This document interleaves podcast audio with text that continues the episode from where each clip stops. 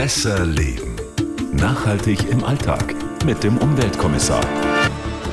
Schön, dass ihr wieder dabei seid. In jeder Folge Besser Leben wollen wir ja auch ein bisschen umweltschlauer werden. Ich bin Melita Wahlam. Und ich bin Alexander Dalmus und gemeinsam, da wollen wir ja ganz gut durch diese Untiefen der Nachhaltigkeit schippern. Also da gibt es ja immer auch so die ein oder andere Klippe, die man umfahren sollte. Mei, bist du poetisch heute. Die Untiefen der Nachhaltigkeit, meine Herren. Es geht heute um Bio-Lebensmittel. Das finde ich sehr, sehr wichtig. Es ist aber auch ein Thema, das sehr schnell heikel mhm. wird. Und ich würde gerne heute mit dir klären, ob Bio tatsächlich immer besser ist. Mhm, kleiner Spoiler, nein. Was?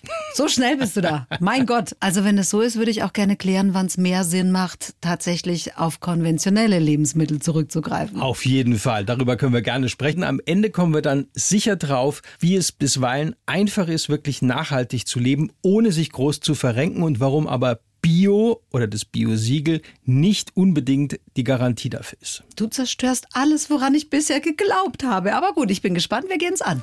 Der Stand der Dinge.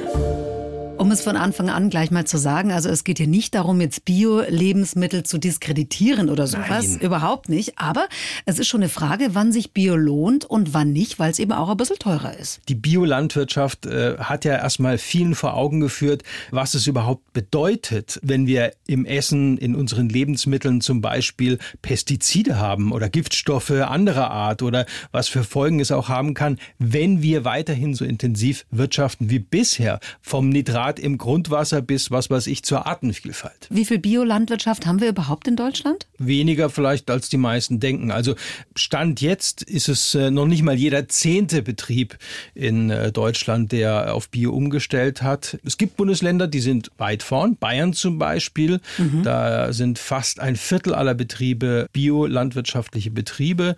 Baden-Württemberg weit weniger, aber immer noch überdurchschnittlich. Also fast ein Drittel aller Ökobetriebe in Deutschland finden sich übrigens in Baden-Württemberg und in Bayern. Das ist ganz interessant. Ach, und nur schau, zum schau. Vergleich, Niedersachsen ist ein sehr, sehr großes Bundesland, ein ausgewiesenes Agrarland und da sind es nur sechs Prozent. Warum haben die so wenig? Naja, da gibt es halt vor allen Dingen diese großen Betriebe, Schweinemester zum Beispiel gibt es da sehr, sehr viele. Man könnte fast schon sagen, Agrarindustriebetriebe, die es halt jetzt äh, zum Beispiel in Bayern so nicht gibt. Und in Bayern haben wir viele kleine Kleine und Bayern ist natürlich äh, traditionell gerade auch im alpenländischen Raum ein bisschen anders aufgestellt. Von mhm. daher gesehen auch schwer zu vergleichen. Mhm. Und ganz toll übrigens, äh, wenn man da mal vorbeikommt, kann ich nur empfehlen, ist der sogenannte Weltacker bei Landshut, um das mal so auch vor Augen geführt zu bekommen. Der Weltacker bei Landshut in Niederbayern. Acker, ja, das hat das Lehrgut für ökologischen Landbau Landshut Schönbrunn da eingerichtet. Das sind nur 0,2 Hektar Acker und diese 0,2 Hektar, die stehen sinnbildlich für alle derzeit zur Verfügung stehenden Ackerflächen weltweit. Also jeder persönlich hat 0,2 Hektar. Warum 0,2 Hektar? Genau. Jeder Mensch? So viel würde dir, Melita, in dem Falle jetzt zustehen, bei 7,8 Milliarden Menschen auf der Welt und eben geschätzten 1,4 Milliarden Hektar Ackerfläche, die es überhaupt gibt, also die wir auf der Erde überhaupt bewirtschaften derzeit. Und wenn man das mal runterrechnet auf dich, dann hättest du ganz persönlich 0,2 Hektar zur Verfügung. Da könntest du alles anbauen, um dich zu ernähren könnte. Abgesehen davon, dass ich viel zu blöd wäre, aber das ist ein ganz anderes Thema. 0,2 Hektar, muss ich kurz umrechnen, ja, sind 2000 Quadratmeter. Richtig, Nur genau. für mich. Das geht doch eigentlich, Ja, oder? klingt erstmal viel. Ne? Wenn du äh, sagst, ich baue nur Kartoffeln an. Wäre es ein bisschen Fahrt auf Dauer. Kartoffeln sind aber pflegeleicht. Aber, aber, aber du willst natürlich essen. ein bisschen ausgewogener dich ernähren, also Gemüse willst du haben.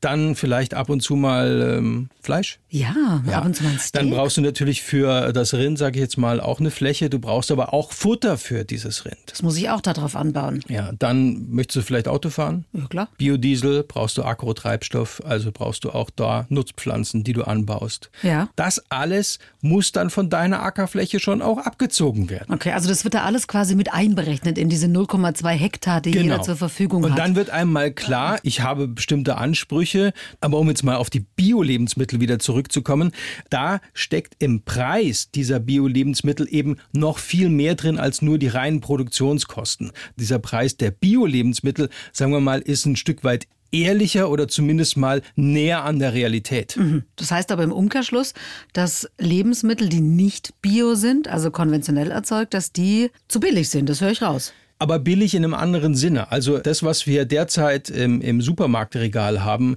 äh, das ist das, was rein die Produktionskosten beinhaltet. Das ja. heißt also, bei einem Stück Rindfleisch wäre das einfach nur, was kostet der Tierarzt, was kostet das Futter und so weiter, die Hege und Pflege des Tieres. Mhm. Ja? Das sind die reinen Produktionskosten.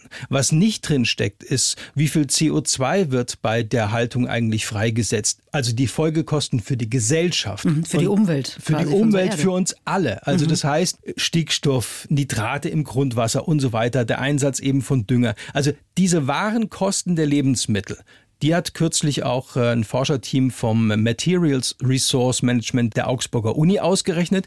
Und da kann man auch drauf, dass vor allem tierische Produkte, also Fleisch, Käse, mhm. Milch, sogar das Doppelte oder Dreifache kosten müssten von mhm. dem, was sie eigentlich derzeit kosten, wenn man diese Folgekosten, also das, was für alle, für die Gesellschaft, für die Umwelt bedeutet, mit einberechnet. Mhm. Krass, also das ist alles äh, noch gar nicht eingepreist. In den äh, Preisen, die wir ganz normal im Supermarkt Markt haben.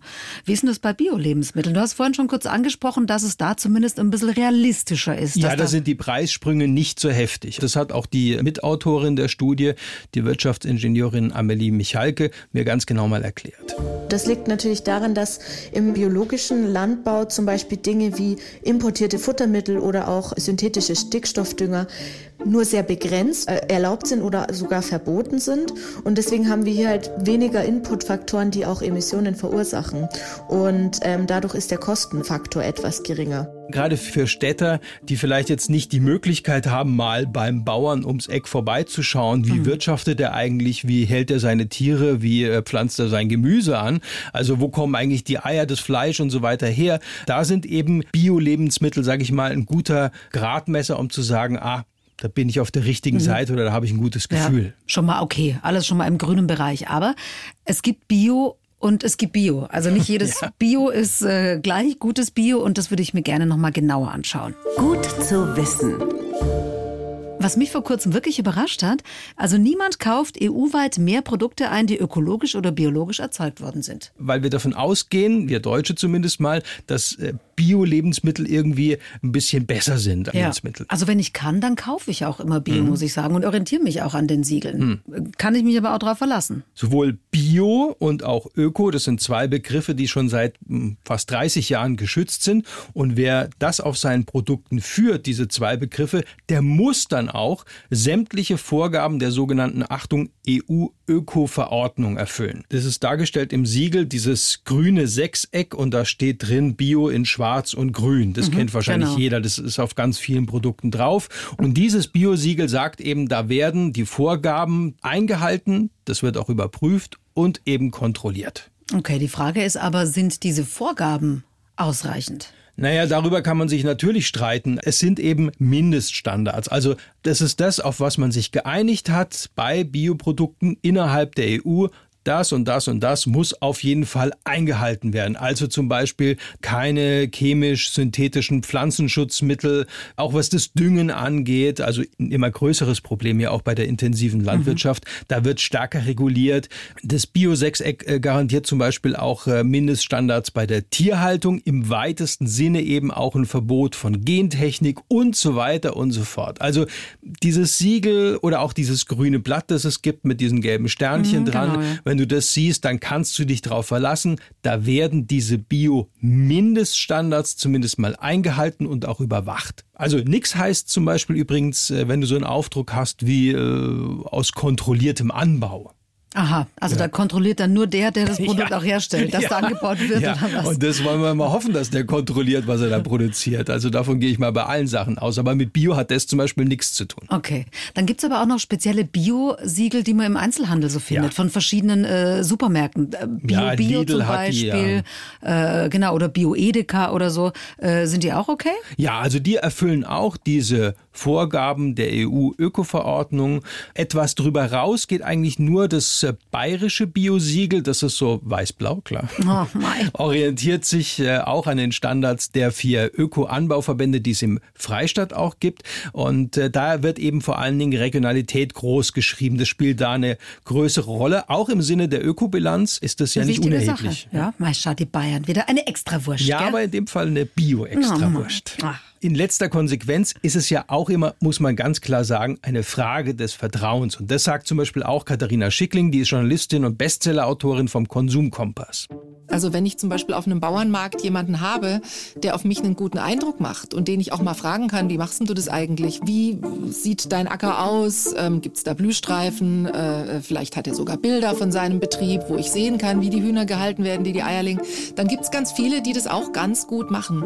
Das sind aber fast immer Leute, die einen eigenen Vertriebsweg haben. Weil in dem Moment, wo ich für die großen Handelsketten produziere, muss ich im konventionellen Bereich deren Preispolitik mitmachen können.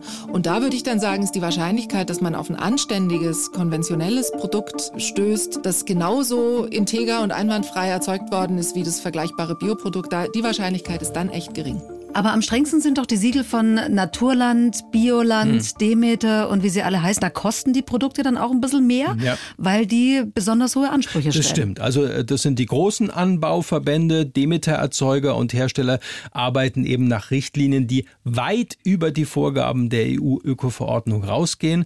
Die haben äh, wirklich mit die höchsten Standards. Das ist für die Erzeuger übrigens auch immer echt viel Schreibkram. Also ich habe mich da mit einigen unterhalten, die nach diesen Standards arbeiten. Da muss man sehr, sehr viel ausfüllen, alles genau protokollieren, dokumentieren, was man da macht. Und es gibt einige Landwirte und Erzeuger auch, die diese Zertifizierung scheuen, weil sie eben relativ teuer auch ist und aufwendig. Okay, also es gibt verschiedene Biosiegel. Je höher die Standards, desto teurer ist es auch ein bisschen. Aber du hast vorhin auch schon was angesprochen, nämlich die Regionalität, die auch ganz wichtig ist. Und vielleicht kommen wir da auf die Spur, warum eben das Biosiegel nicht immer die bessere Wahl ist. Das Problem. Das haben wir ja auch schon in äh, der ein oder anderen Podcast-Folge besprochen, dass Bio zwar schön und gut ist, aber halt leider nicht für alle reicht. Ja, aber da muss man halt auch dann sich Gedanken darüber machen, äh, wie wollen wir denn in Zukunft dann leben. Diese intensive Landwirtschaft, jetzt gar nicht mal nur in Deutschland, sondern weltweit, die hat ja Folgen. Wenn wir weiterhin so wirtschaften wie bisher, dann äh, führt das ja zu Und nichts. konsumieren, konsumieren, dann äh, muss das irgendwann zum Kollaps führen. Das heißt, oder? wir selber müssen ja mal anfangen zu sagen, okay, wo wollen wir eigentlich hin und äh, wie schaffen wir es in 50 Jahren, uns ernähren zu können, gut ernähren zu können, aber trotzdem, dass es für alle reicht. Und deshalb müssen wir bei uns anfangen, im Kleinen, also jeder für sich. Und äh, wir Verbraucher, finde ich, haben immer mehr Macht, als wir alle glauben. Das stimmt. Also wir können mehr Druck ausüben auf die Produzenten und da meine ich jetzt nicht die Landwirte, sondern den Handel und die Lebensmittelkonzerne in dem, was wir kaufen. Ja, vielleicht eine blöde Frage, aber könnten wir uns denn in Deutschland alle ausschließlich bio ernähren? Also nur bei uns in Deutschland, gut, jetzt mal Bananen oder sowas Ja. beiseite gelassen, aber Obst und Gemüse, das es bei uns gibt, hätten wir da nicht genug? Ganz einfach Nein. nein. Nein, das schaffen wir. Und zwar äh, nirgendwo. Also nur nicht mal im konventionellen Bereich, das muss man ja sagen. Vielleicht bei Weizen, Gerste, Kartoffeln, Zuckerrüben. Schon wieder die Kartoffeln. Kartoffeln und Zuckerrüben. Ja, also da schaffen wir es in Deutschland, uns noch selber zu versorgen. Aber wie gesagt, das ist nur nicht Bio. Das ist Ja. nur konventionelle Landwirtschaft. Bei anderen Produkten nehmen wir mal Äpfel. Ja, Ja. also jeder zweite Apfel, der bei uns verkauft wird, kommt aus dem Ausland. Das nervt mich tierisch, muss ich sagen. Im September oder Oktober, wenn äh, hier Erntezeit ist und dann im Supermarkt nur irgendwelche Importäpfel rumlegen, oft sogar aus Übersee, aus Neuseeland und so weiter. Was soll das? Es ist eben auch, das muss man auch ganz deutlich sagen, äh, an die Verbraucher gerichtet eine Frage des Geldes. Also deutsche Äpfel sind eben größtenteils teurer und Bio-Äpfel aus der Region sind eben noch teurer.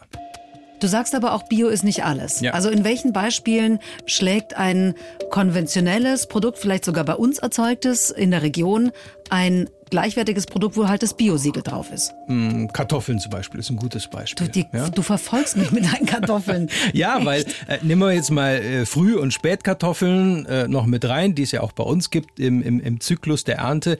Da ist es auch so, dass es ohne aufwendige Lagerung möglich ist, das ganze Jahr über Kartoffeln aus Deutschland zu kaufen, sage ich jetzt mal. Und da ist eben dann die Kartoffel auch aus konventioneller Landwirtschaft aus der Region immer noch besser als eine Bio-Kartoffel, die sagen wir mal, was weiß ich, aus Nordafrika kommt. Und mhm. das gibt es. Und nur weil da jetzt Bio draufsteht, sind die noch lange nicht besser als irgendwelche Kartoffeln, die aus dem Umland kommen, aber eben nach konventionellen Maßstäben hergestellt werden. Wenn du sagst konventionelle Maßstäbe, da kann es natürlich dann schon sein, dass da auch Pestizide gespritzt werden. Aber dafür habe ich einen besseren CO2-Fußabdruck. Da muss man dann immer unterscheiden, um welche Produkte handelt es sich. Sind die besonders äh, anspruchsvoll zum Beispiel? Okay. Bei Paprika wäre ich da äh, hellhöriger als bei Kartoffeln. Warum? Weil in Paprika immer wieder bei Stichproben Pestizide Rückstände gefunden werden, enorm viele. Okay, also muss man sich schon so ein bisschen damit auseinandersetzen, wo, was und wie viel gespritzt wird oder dann eben auf Bio zurückgreifen oder eben auch nicht, weil ich habe zum Beispiel hier äh, Bio-Erdbeeren aus Spanien weiß ich nicht, äh, braucht es das im Frühjahr? Nein. Es ist eben keine Saison. Also äh, bei uns gibt es jede Menge Erdbeeren, aber halt ab Mai, sage ich jetzt mal. Ja, also schmecken. auch konventionelle, die man bedenkenlos essen kann und, und, und die in der Ökobilanz auch weit vor Bio-Erdbeeren, wo kommen die dann her? Aus Spanien wahrscheinlich, ja, liegen. Weil da der Transport halt richtig reinhaut. Ja, das allein ist es ja gar nicht. Also zum Beispiel Gemüse, Obst, weil wir es gerade angesprochen haben mit den äh, Paprika aus Spanien oder sowas, die werden oft im trockenen Süden angebaut. Da gibt's immer wieder Beispiele auch dafür, dass das Wasser vielleicht sogar illegal gefördert wird, um diese intensive Bewässerung überhaupt möglich zu machen. Also von den ausgebeuteten Landarbeitern, da wollen wir ja gar nicht erst reden. Oh also, also Erdbeeren aus Spanien, also da hat das Biosiegel für mich überhaupt gar keinen Wert, ganz mhm. ehrlich. Ja, ich persönlich finde ja im Februar hat man eigentlich auch keine Lust auf Erdbeeren. Die schmecken ja nach nichts. Ähm, gilt das auch für andere Früchte oder Biogemüse aus Spanien? Es gibt Berechnungen, äh, zum Beispiel, dass so eine durchschnittliche Tomate aus konventionellem deutschen Anbau, die wiegt so 70 Gramm. Da stecken so 13 Liter Wasser drin, sagt man, für die Aufzucht. Und in der Biotomate aus Spanien da steckt eben das Vielfache Boah. dieser Menge drin. Also das heißt, viel mehr Wasser, um dort eine Tomate zu produzieren, mhm. aber das siehst du eben nicht am Biosiegel. Bei Bananen macht es jetzt sicher mehr Sinn, die zu importieren. Die wachsen nicht so gut bei uns. Mhm. Nein.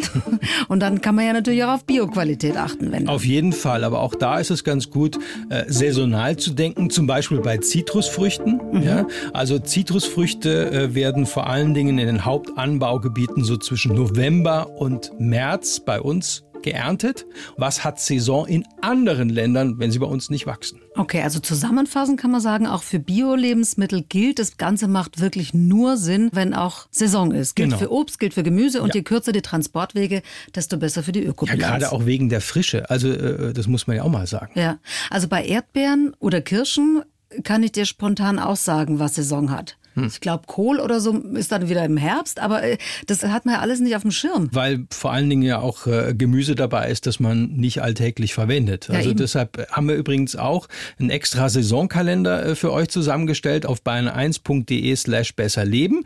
Und äh, da ist dann nach Monat und Jahreszeit ganz übersichtlich dargestellt, was wächst, was geerntet wird und was gut geht. Und für unterwegs ein Link zur App vom Bundeszentrum für Ernährung in Bonn. Das ist klasse. Der Clou. Ich habe kürzlich gelesen, in Umfragen geben fast 80 Prozent an, dass sie Lebensmittel aus der Region mhm. bevorzugen, natürlich der Jahreszeit entsprechend mhm. und nach Möglichkeit ohne Gentechnik. Aber damit wäre doch das Problem eigentlich gelöst. Ja, Regional, muss man sagen, dass die Menschen bei Umfragen meistens ganz vernünftig sind.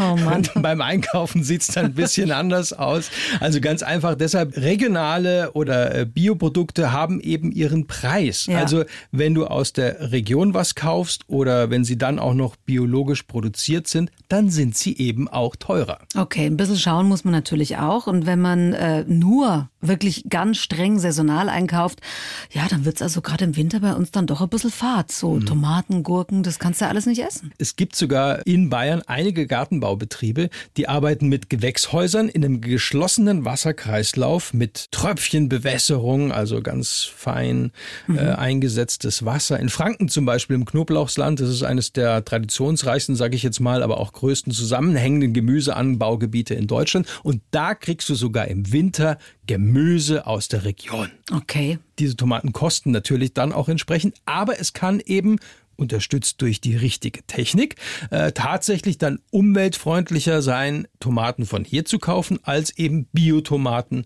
zu importieren. Mhm. Höre ich da ein kleines Aber heraus. Ja, naja, es ist natürlich so, dass jetzt nicht alle das super finden, wenn sie ein XXL-Gewächshaus in ihrer Nähe haben. Gerade in Franken zum Beispiel, da gab es jetzt kürzlich einige Proteste dagegen. Also das sind schon auch ganz schöne Oschis, die ja, da dann in der Landschaft stehen. Ja, ja ist Also halt dafür, dass wir dann Tomaten im Winter kriegen. Also doch lieber Himbeeren im Sommer und Weißkohl im Winter. Wir müssen, glaube ich, einfach wieder lernen, dass es eben nicht alles zu jeder Zeit immer geben kann und vor allen Dingen auch nicht immer geben muss. Also mhm. ich finde, da freut man sich doch irgendwie auch wieder mehr auf Sachen. Und wenn ich dann vielleicht noch selber aufs Feld gehen kann und diese Erdbeeren pflücken kann. Und also, essen kann. Ja, und essen kann. Da ist auch diese äh, geschmackliche Enttäuschung gar nicht so groß. Ja, das stimmt schon. Man muss sich ein bisschen umstellen, auch wenn es vielleicht an dem Winter ein bisschen fad wird beim Kochen. Muss Immer es nur Kartoffeln. Nein, muss es gar. Also ich mache dir mal ein versöhnliches Angebot. Ich stelle dir ein Rezept auf bayern1.de slash besserleben mit Gemüse aus der Saison, sagen wir noch vegan, ja? Gott, jetzt flippst ja völlig aus. Und es schmeckt. Nein. Doch. Kannst du es auch für mich kochen? Nein. Oh. Musst du schon selber machen. Bis zur nächsten Folge von Besser Leben könnt ihr ja mal schauen, was wir so reingestellt haben ins Internet. Und wir freuen uns auch immer über eure E-Mails und Vorschläge und Fragen. Die könnt ihr uns jederzeit stellen an besserleben.bayern1.de. Schön, dass ihr dabei wart. Besser Leben. Nachhaltig im Alltag mit dem Umweltkommissar. Wenn ihr Fragen habt oder Ideen oder auch Kritik, gerne an besserleben.bayern1.de.